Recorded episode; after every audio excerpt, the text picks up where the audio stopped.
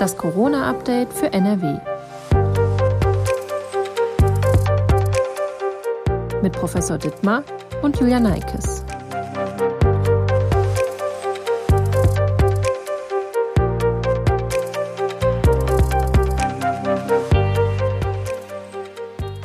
Hallo und herzlich willkommen zu einer neuen Folge von Das Corona-Update für NRW.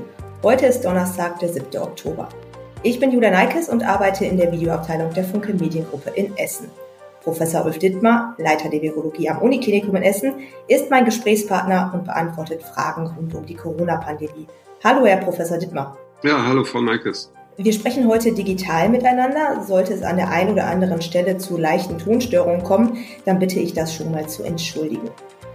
Wir wollen heute unter anderem über die aktuelle Entscheidung bezüglich der Maskenpflicht in NRW-Schulen sprechen, außerdem auch über die neuesten Erkenntnisse in Sachen Impffortschritt und was das dann für uns bedeutet oder bedeuten könnte.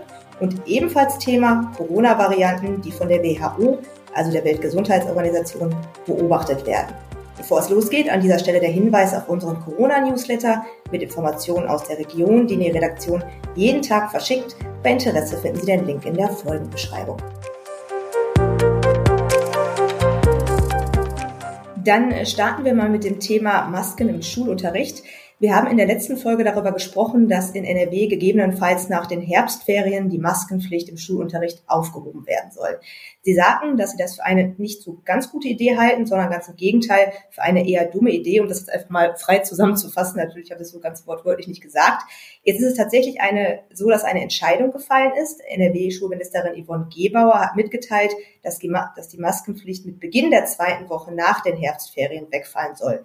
Also erstmal wird es mindestens eine volle Woche Unterricht mit Maske geben, so ist der Plan. Und dann in der zweiten Woche, zu Beginn der zweiten Woche, soll die Maskenpflicht gegebenenfalls wegfallen, je nach Infektionsgeschehen. Unabhängig von den regelmäßigen Tests, die es auch weiter geben sollen, sollen am ersten Schultag alle Schüler und Schülerinnen, die nicht geimpft oder genesen sind, einmal getestet werden. Das gilt dann auch für Lehrer und Lehrerinnen. Das klingt jetzt so ein bisschen nach einer Zwischenlösung. Halten Sie dieses Vorgehen für sinnvoll und vertretbar? Ja, das ist tatsächlich irgendwas so wie eine Zwischenlösung. Also ich halte es für sinnvoll, nach den Ferien alle zu testen. Ähm, das ist sicherlich ein vernünftiger Schritt, weil wir gesehen haben, dass es immer leider viel Eintrag durch Reisen, auch gerade jetzt äh, nach den letzten Sommerferien eben in Schulklassen oder Kitas gegeben hat.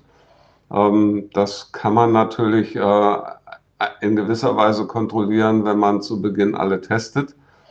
Ähm, dann halte ich aber die andere Vorgehensweise dann doch für etwas fragwürdig, weil wir werden nicht innerhalb von einer Woche sofort wissen, wie so das Infektionsgeschehen in den Schulen äh, oder Kitas ist. Ähm, das haben wir auch nach den Sommerferien gesehen. Ähm, es darf, äh, man braucht dann ungefähr zwei, drei Wochen, um das wirklich einschätzen zu können. Ähm, aber es gibt ja auch in diesem Beschluss sozusagen eine Hintertür. Es heißt ja dann eine Woche noch ähm, Mund-Nasenschutzpflicht, die dann abgeschafft wird ähm, in der zweiten Woche, aber nur, wenn das Infektionsgeschehen es zulässt. Ähm, und hier muss ich leider wieder Kritik äh, äußern, weil wir werden nach einer Woche nicht genau wissen, wie das Infektionsgeschehen aussieht. Ähm, wie gesagt, nach den Sommerferien haben wir auch festgestellt, es äh, bedarf eigentlich mindestens zwei Wochen, äh, um das relativ gut abschätzen zu können. Also sprich, wenn man jetzt sagen würde, man würde zwei bis drei Wochen nach den Herbstferien damit anfangen oder darüber zu überlegen, die Maskenpflicht dann doch äh, aufzuheben, dann wäre das okay, aber das ist dann doch zu früh. Und eigentlich nichts Halbes und nichts Ganzes. Ja, genau. Also ich bin ja äh, überhaupt nicht dagegen, dass ähm, auch die Mund-Nasenschutzpflicht in der Schule auf den Prüfstand zu stellen. Ähm, wir haben die Situation in den Schulen und Kitas, dass wir eben durch das Alter ähm, und durch die entsprechenden äh, Vorschriften oder Vorgaben für die Impfstoffe noch relativ viele ungeimpfte Personen haben. Ähm, und insofern ist es so, dass man das nur machen kann, den Mund-Nasenschutz aufgeben, wenn klar ist, ähm, dass die Infektionslage möglichst entspannt ist ähm, und dass wir nicht wieder Hunderte von Quarantänen verursachen durch einzelne Infektionen. Eigentlich ist das nämlich äh, die Folge, wenn jemand in einer Klasse infiziert ist und alle anderen im Umkreis sitzen da ohne Mund-Nasenschutz, ist es eigentlich die Folge vom Gesundheitsamt vorgegeben, dass dann ähm, die ganze Umgebung oder vielleicht sogar die ganze Klasse in Quarantäne geht. Das müssen wir unbedingt vermeiden. Diese Quarantänen in den Schulen, ähm, die führen zu schweren anderen ähm, medizinischen Problemen bei den Kindern. Das müssen wir unbedingt vermeiden. Und ich denke, es wäre besser gewesen, nach den Ferien die Situation zwei bis drei Wochen zu beurteilen und zu beobachten und dann die Entscheidung zu treffen, wie es weitergeht. Sie haben gerade schon das Thema äh, Impfungen erwähnt. Ich würde ganz gerne auch einmal über den Impffortschritt sprechen. Über 68 Prozent der Menschen hier in NRW gelten als vollständig geimpft. Deutschlandweit sind es fast 65 Prozent. Diese Be Zahlen beziehen sich auf Angaben des RKIs, also des Robert-Koch-Instituts, die sich auch jeder anschauen kann, wer möchte. Das RKI wiederum bekommt diese Informationen über verimpfte Dosen von den einzelnen Bundesländern. Nach eigenen Angaben führt das RKI seit Anfang des Jahres regelmäßig Umfragen unter Erwachsenen in Deutschland zum Thema Corona durch und unter anderem werden auch der Impfstatus und die Impfbereitschaft abgefragt. Im aktuellen Bericht bezüglich dieser Umfragen geht das RKI davon aus, dass bereits mehr Menschen in Deutschland gegen Corona geimpft sind, als die Meldedaten der Länder abbilden. Unter anderem unter Berücksichtigung dieser Meldedaten und dieser Umfrage kann nach Angaben des Robert-Koch-Instituts unter den Erwachsenen, da muss man aufpassen, unter den Erwachsenen in Deutschland von einer Impfquote von bis zu 80 Prozent ausgegangen werden. Die bisherigen Angaben gehen von 75,4 Prozent aus. Wie gesagt, das bezieht sich jetzt nur auf die Menschen, die über 18 sind. Bei den Jüngeren ist die Impfquote, das ist ja klar, logischerweise auch noch ein bisschen geringer. Aber dennoch die Frage, wie bewerten Sie die neuen Ergebnisse und sollten diese Erkenntnisse dazu beitragen, die Corona-Lage nochmal neu zu bewerten? Das ist ja doch ein Unterschied, ob das jetzt 75 Prozent sind oder 80 Prozent. Ja, das ist ein deutlicher Unterschied und ich beziehe meine Aussagen jetzt auch nur auf die Personengruppe über 18, weil bei den unter 18-Jährigen ist das ähm, deutlich anders. Wir haben bisher mit den Zahlen vom RKI eigentlich alle äh, die Schlussfolgerung gezogen, wir werden durch Impfung keine Herdenimmunität äh, in Deutschland erreichen. Ähm, das äh, weiß ich aber inzwischen nicht mehr, ob das wirklich so stimmt. Ähm, tatsächlich gibt es ähm, diese Befragung, die ähm, offensichtlich ergibt, ähm, dass mehr Menschen in Deutschland geimpft sind, als das äh, mit der ähm, automatischen Datenübermittlung äh, über die Impfdosen beim RKI ankommt, ähm, dass diese Quote, die wir täglich in der Zeitung sehen oder im Netz, also so nicht stimmt und zu niedrig ist. Ähm, es gibt sogar noch mehr Hinweise darauf, dass das so ist.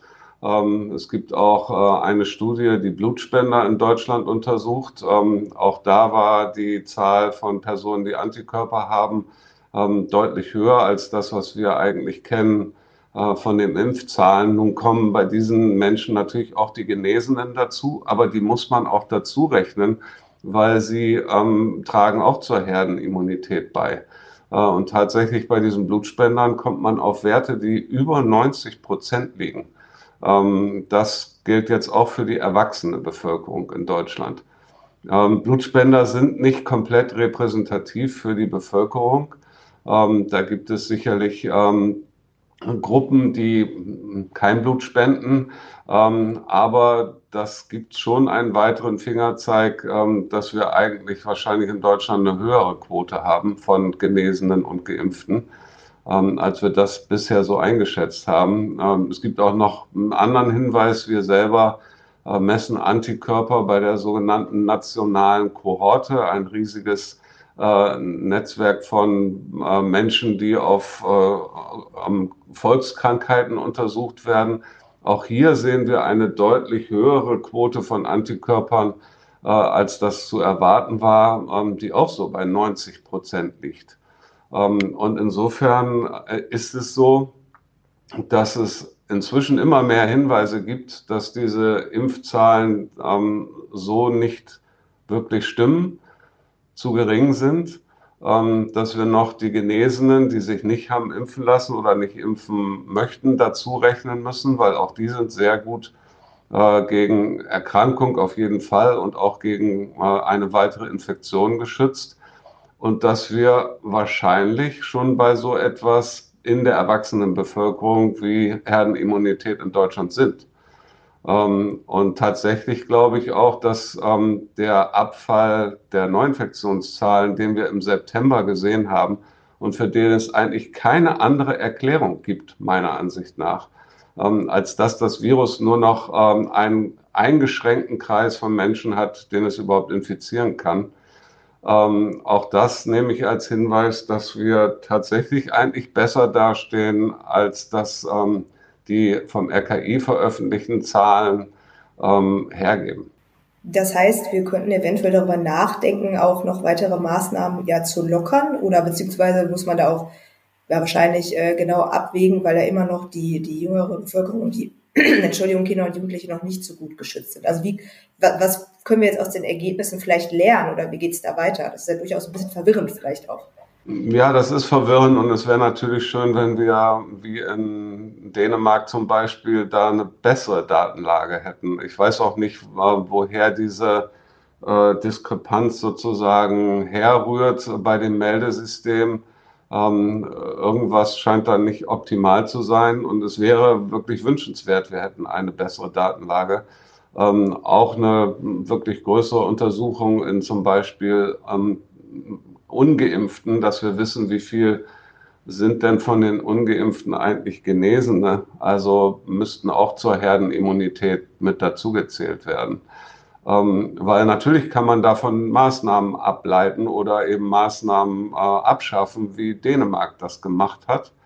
Ähm, und wir wissen nicht so genau, in welcher Situation wir sind. Ähm, tatsächlich gehe ich aber von dem Effekt, den ich eben erwähnt habe, im September davon aus, ähm, dass wir keine sehr starke fünfte Welle in diesem Herbst oder Winter sehen werden. Ähm, es sei denn, wir kriegen ein Virus, was äh, auch Geimpfte oder Genesene infizieren kann. Ähm, dann würden die Neuinfektionszahlen natürlich nochmal drastisch hochgehen. Aber Delta macht das nur in sehr seltenen Fällen. Äh, und wenn weiterhin Delta vorherrschend ist, ähm, sehe ich keine große fünfte Welle auf uns zurollen, äh, weil wir auch in Deutschland ähm, offensichtlich schon äh, etwas erreicht haben, was zumindest äh, an Herdenimmunität bei Erwachsenen grenzt. Über das äh, Thema andere Corona-Varianten sprechen wir gleich auch nochmal. Ich bleibe einmal nochmal ganz kurz quasi beim RKI. RKI-Chef Lothar Wieler und Bundesgesundheitsminister Jens Spahn haben am Mittwoch dazu aufgerufen, sich gegen die Grippe impfen zu lassen. Und zwar, weil das Risiko einer Grippewelle in diesem Jahr höher sei, so Spahn. Warum ist das Risiko einer Grippewelle in diesem Jahr denn möglicherweise höher? Und ist das wirklich so dramatisch, dass man tatsächlich zu einer Grippeimpfung aufrufen muss oder sollte? Ja, ich glaube, der Aufruf ist genau richtig. Und äh, was die meisten Menschen nicht wissen, wir haben zwar nicht ganz so dramatische Situationen wie mit äh, Corona und äh, Covid-19 in den Kliniken, aber wir haben auch schon in bestimmten Wintern ganz dramatische Situationen mit der Grippe, mit der Influenza in deutschen Krankenhäusern gehabt. Ähm, also ich kann mich an das äh, Frühjahr oder den äh, Spätwinter 2018 erinnern. Ähm, da gab es durchaus eine sehr dramatische Lage auch hier bei uns im Krankenhaus. Ähm, insofern ist es wichtig, dass sich möglichst viele Menschen gegen Grippe impfen lassen. Vor allen Dingen eben die, die, wenn sie erkranken, wirklich so schwer erkranken können, dass sie äh, im Krankenhaus behandelt werden müssen. Das sind vor allen Dingen Personen, ältere Personen, ähm, ich würde mal sagen über 60 oder 65 Jahren. Ähm, das sind äh, Menschen, die äh, eine Vorerkrankung haben, vor allen Dingen eine Vorerkrankung ähm, der Lunge oder Einschränkung der äh, Lungenfunktion ähm, bei diesen Menschen ähm, wäre es eigentlich sehr wichtig, dass sie sich impfen lassen. Ähm, und auch übrigens für medizinisches Personal, weil wie bei allen diesen Infektionskrankheiten ähm, spielt leider auch eine Rolle, dass äh, medizinisches Personal und pflegerisches Personal das Virus auf ähm, besonders gefährdete Patienten in einer Pflegeeinrichtung oder in einem Krankenhaus überträgt. Ähm, was dann zu dramatischen äh, ähm, Krankheitsverläufen führen kann. Ähm, eben deswegen ist es äh, auch wichtig, dass Menschen, die eigentlich nicht zu diesen Risikogruppen gehören, aber mit Menschen zu tun haben, die zu diesen Risikogruppen gehören, dass auch die sich gegen die Grippe impfen. Und ähm, ja, wir hoffen alle, dass wir keine schwere Grippesaison diesen Winter kriegen. Aber die Grippe verläuft immer in Wellen. Ähm, alle drei, vier Jahre haben wir wieder eine sehr starke Grippesaison. Und ähm, wir hatten jetzt äh, zwei Winter eine sehr, sehr milde Grippesaison, vor allen Dingen im letzten Winter natürlich auch durch die Hygienemaßnahmen. Ähm, es ist nicht ausgeschlossen, dass es uns äh, in diesem kommenden Winter da wieder deutlich härter trifft. Und insofern kann ich nur hoffen, dass sich möglichst viele Menschen in den Bereichen, die ich genannt habe, impfen lassen. Das heißt dann letztendlich, dass dadurch, dass äh, die Grippewelle im letzten äh, Winter durch die Hygienemaßnahmen nicht so stark war, das liegt dann daran, beziehungsweise dass die Gefahr ist dann jetzt halt größer für die Menschen, weil sie quasi keine Antikörper entwickeln konnten? Oder wie sieht das aus? Ja, wir, wir wissen schon, ähm, es gibt da wenig Studien drüber, die jetzt äh, besagen können, das wird ja jetzt immer behauptet, auch ähm, in vielen Artikeln in der Zeitung, es gibt jetzt so viele Infektionskrankheiten jetzt schon, weil wir sie im letzten Winter nicht gehabt haben. Ähm, tatsächlich gibt es keine Studien dazu, die das irgendwie belegen können. Das Immunsystem ist nicht gefordert worden und dadurch jetzt geschwächt. Ähm, das, gibt, es gibt keine Studienlage, die das, diese Behauptung irgendwie wirklich abbildet. Ähm, was wir aber wissen, ist, dass äh, Menschen, die sich jedes Jahr gegen die Grippe impfen lassen, dass die selbst gegen die Grippe relativ gut geschützt sind, wenn sie sich dann mal drei, vier Jahre nicht impfen lassen. Ähm, das heißt, dieser regelmäßige Kontakt mit ähm, dem Impfstoff oder mit dem Virus führt schon dazu, dass man so etwas wie eine bessere, stärkere Immunität dagegen aufbaut. Und deswegen ist es jetzt nicht ausgeschlossen, äh, dass äh, dadurch, dass kaum jemand die Grippe gehabt hat, äh, niemand hat sie quasi gehabt im letzten Winter und auch kaum jemand in dem Winter davor, dass Menschen, die sich jetzt nicht impfen lassen, ähm, in diesem Winter stärker betroffen sein können. Ähm, das kann man vielleicht aus diesen Daten, dass eben eine regelmäßige Impfung jedes Jahr eine immer stärker werdende Immunität aufbaut, ähm, durchaus ableiten. Wir wissen seit Beginn der Pandemie, dass Kinder zum Glück nicht so stark von Corona betroffen sind, seltener krank werden und vor allen Dingen seltener schwer krank werden als Erwachsene. Was weiß man denn inzwischen darüber? Also ähm, was schützt Kinder vor schweren Erkrankungen infolge einer Coronavirus-Infektion? Ja, lange Zeit ist das ähm, ja intensiv diskutiert worden und man dachte lange Zeit, ähm, dass Kinder nicht so viel von diesen Molekülen haben, die das äh, Virus braucht, um an Zellen andocken zu können, um überhaupt eine Infektion auszulösen. Das ist aber im Laufe der Zeit als nicht richtig erkannt worden. Was man jetzt als ähm, wahrscheinlichste Erklärung hat, und es gibt relativ viele Daten, die das zeigen, ist eben, dass Kinder ein besonders gutes äh, sofort Immunsystem haben, was direkt reagiert, ähm, gerade im Nasenrachentrakt, wenn ein Virus dort ankommt.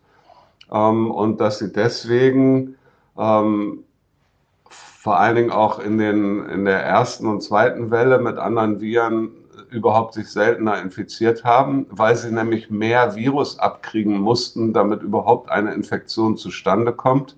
Äh, wenig Viren haben die Kinder dann sehr schnell bekämpft und es äh, ist gar keine Infektion eigentlich eingetreten. Ähm, und auch, dass die Erkrankung meist viel milder verläuft, äh, weil selbst wenn die Kinder dann infiziert werden, was passiert durch diese Sofortimmunantwort, wird die Zahl der Viren, die ähm, eigentlich die Infektion dann auslösen, deutlich reduziert sofort. Ähm, und dann hat das Immunsystem einen Vorsprung und kann sich noch weiterentwickeln und ähm, die Infektion gut kontrollieren. Ähm, das ist das, was am wahrscheinlichsten ist und da spielt eben das sogenannte Interferon eine Rolle. Das ist eben benannt dagegen, dass es äh, danach, dass es interferiert mit Viruserkrankungen. mit Virusinfektionen. Ähm, das kann eigentlich von allen Körperzellen ausgeschüttet werden. Äh, wenn eine Zelle mit, dem, mit einem Virus infiziert wird, dann fängt sie an, Interferone auszuschütten und äh, bereitet alle umliegenden Zellen darauf vor, dass sie nicht mehr so leicht infiziert werden können. Ähm, und äh, führt auch dazu, dass die Zelle, die infiziert ist, ähm, weniger Virus produziert. Das ist also ein sehr wichtiges System, um sofort auf eine Virusinfektion reagieren zu können, unsere erste Abwehrlinie sozusagen. Und ähm, das ist äh, sicherlich bei den Kindern deutlich ausgeprägter, als es dann im Verlauf unseres Lebens ist, ähm, auch bei älteren Menschen, äh, sehr alten Menschen dann eingeschränkt und hat definitiv was damit zu tun, wie empfindlich oder empfänglich wir für solche Infektionen sind und die Krankheitsentstehung letztendlich.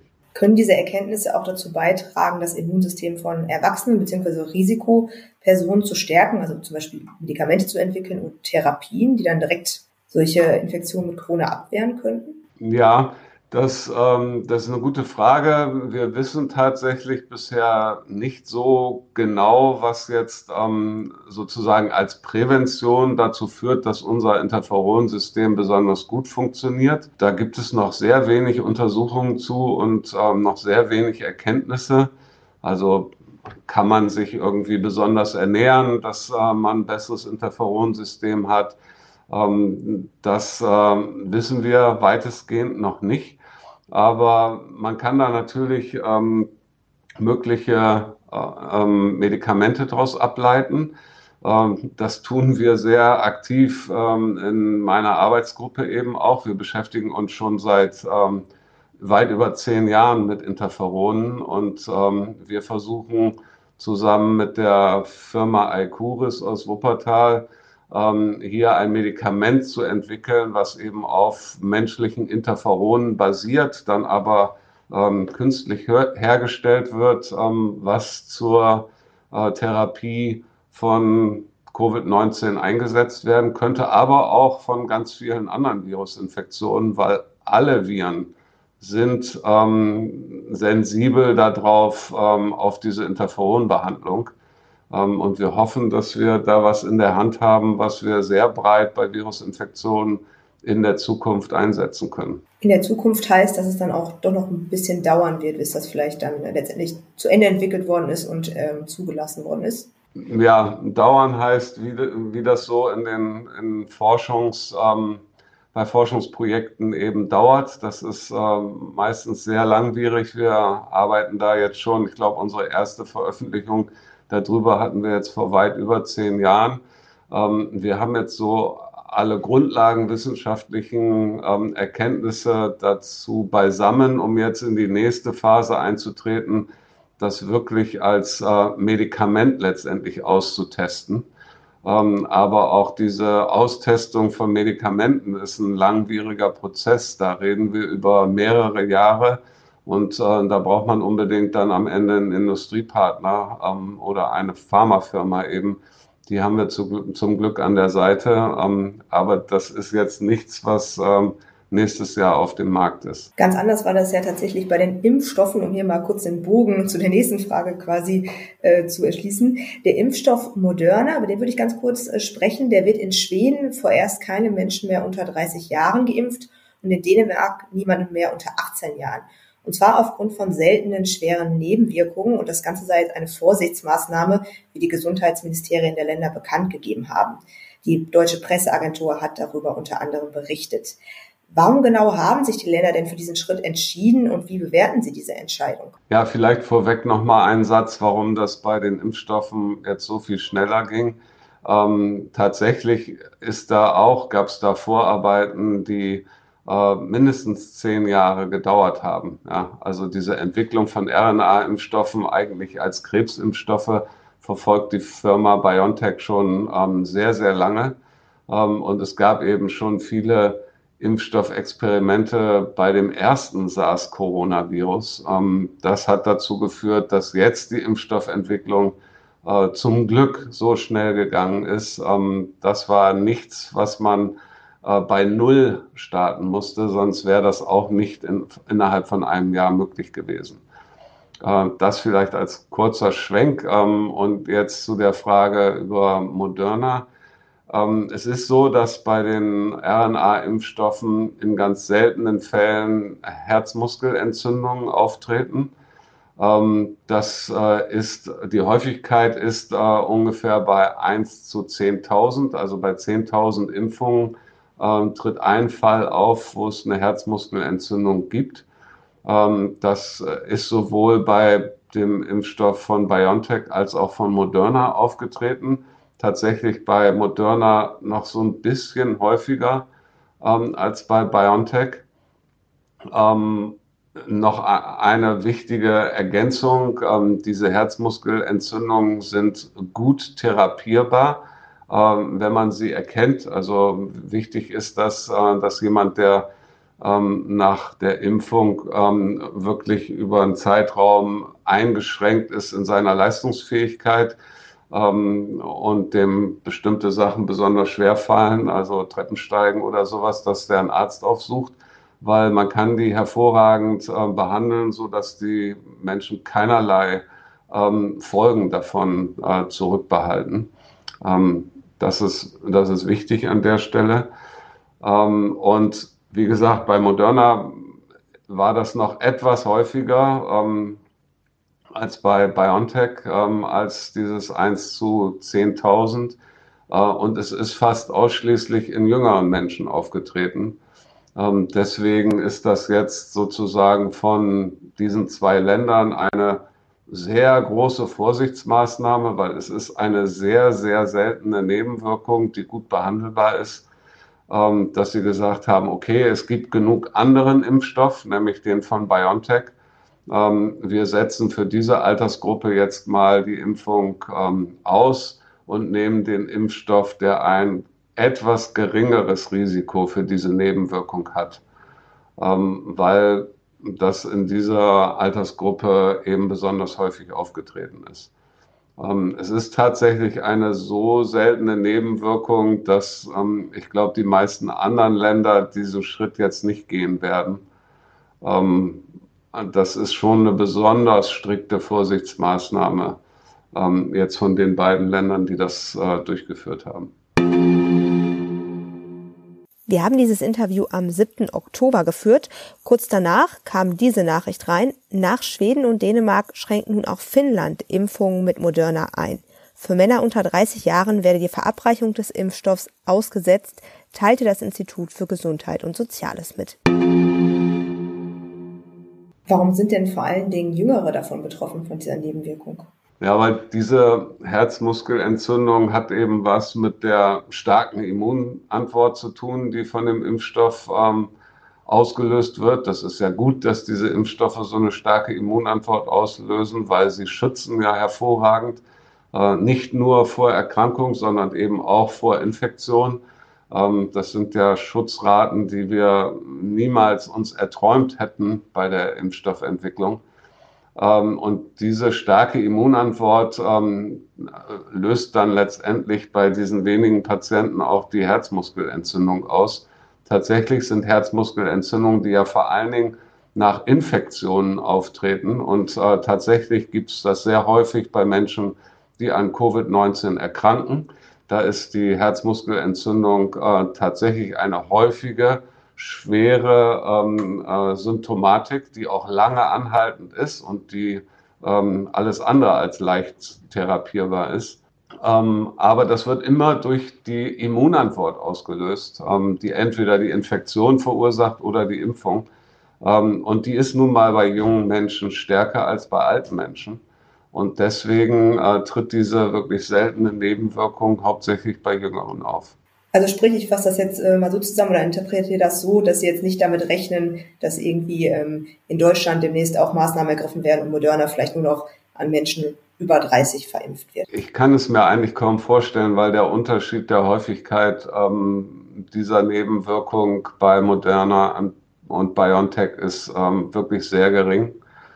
Ähm, und es ist äh, schon eine sehr ähm, drastische Maßnahme bei diesen wirklich sehr, sehr selten vorkommenden Nebenwirkungen. Ich habe es gerade schon mal ganz kurz ähm, angesprochen. Ich würde gerne noch mal ganz kurz über Coronavirus-Varianten sprechen.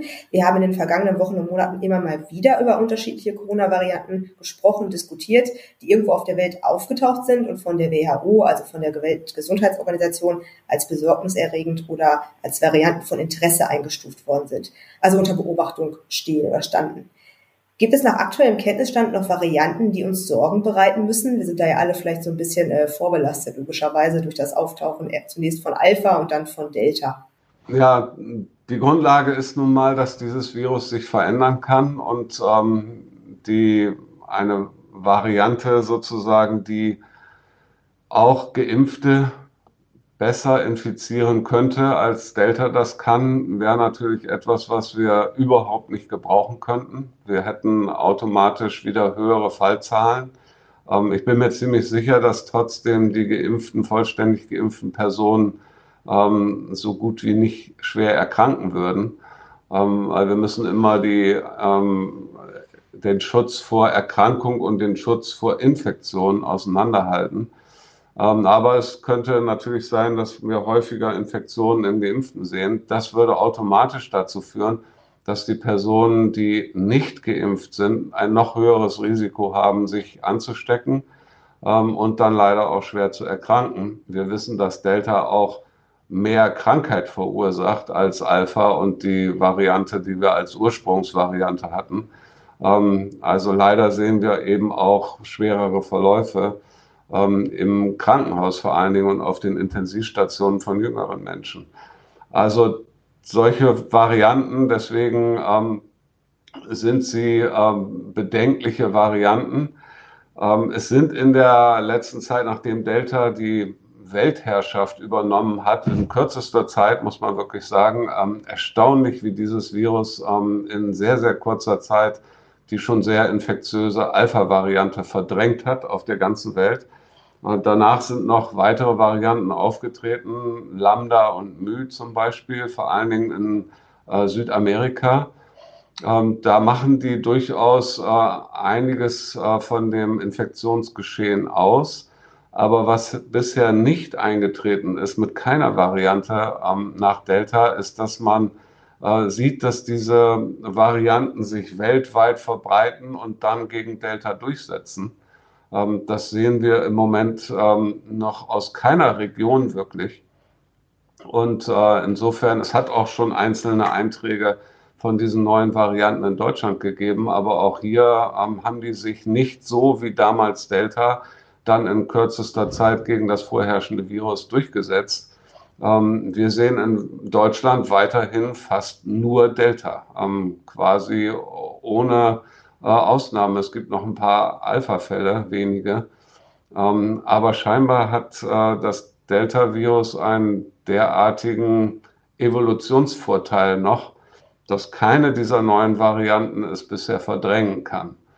Ähm, und das ist gut so, weil diese neuen Varianten könnten tatsächlich damit assoziiert sein, dass sie Immunantworten noch besser aus dem Weg gehen.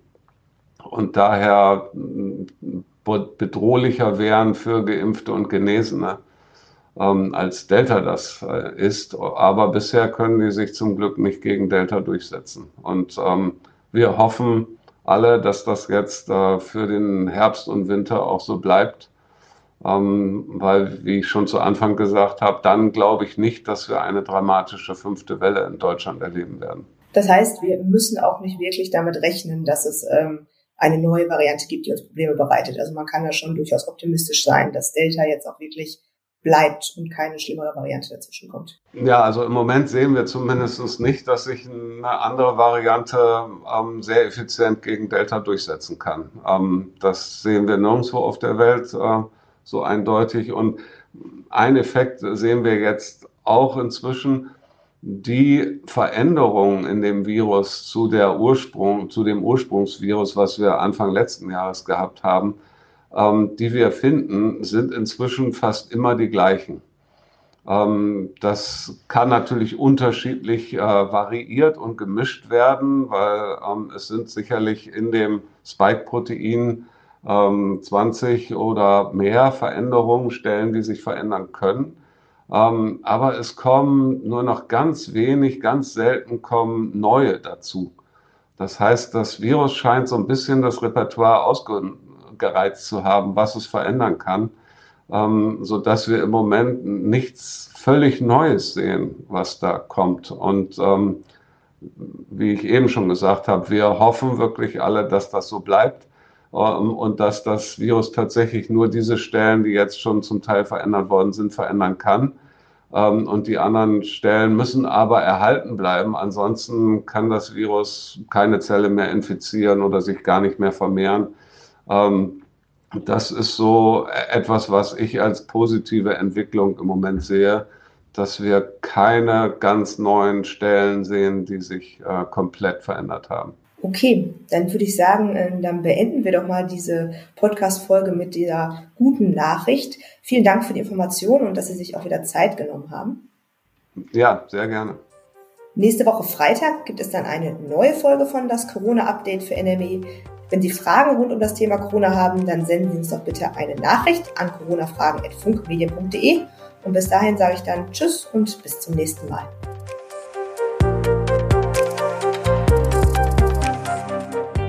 Ein Podcast der WAZ, WP, NRZ und WR.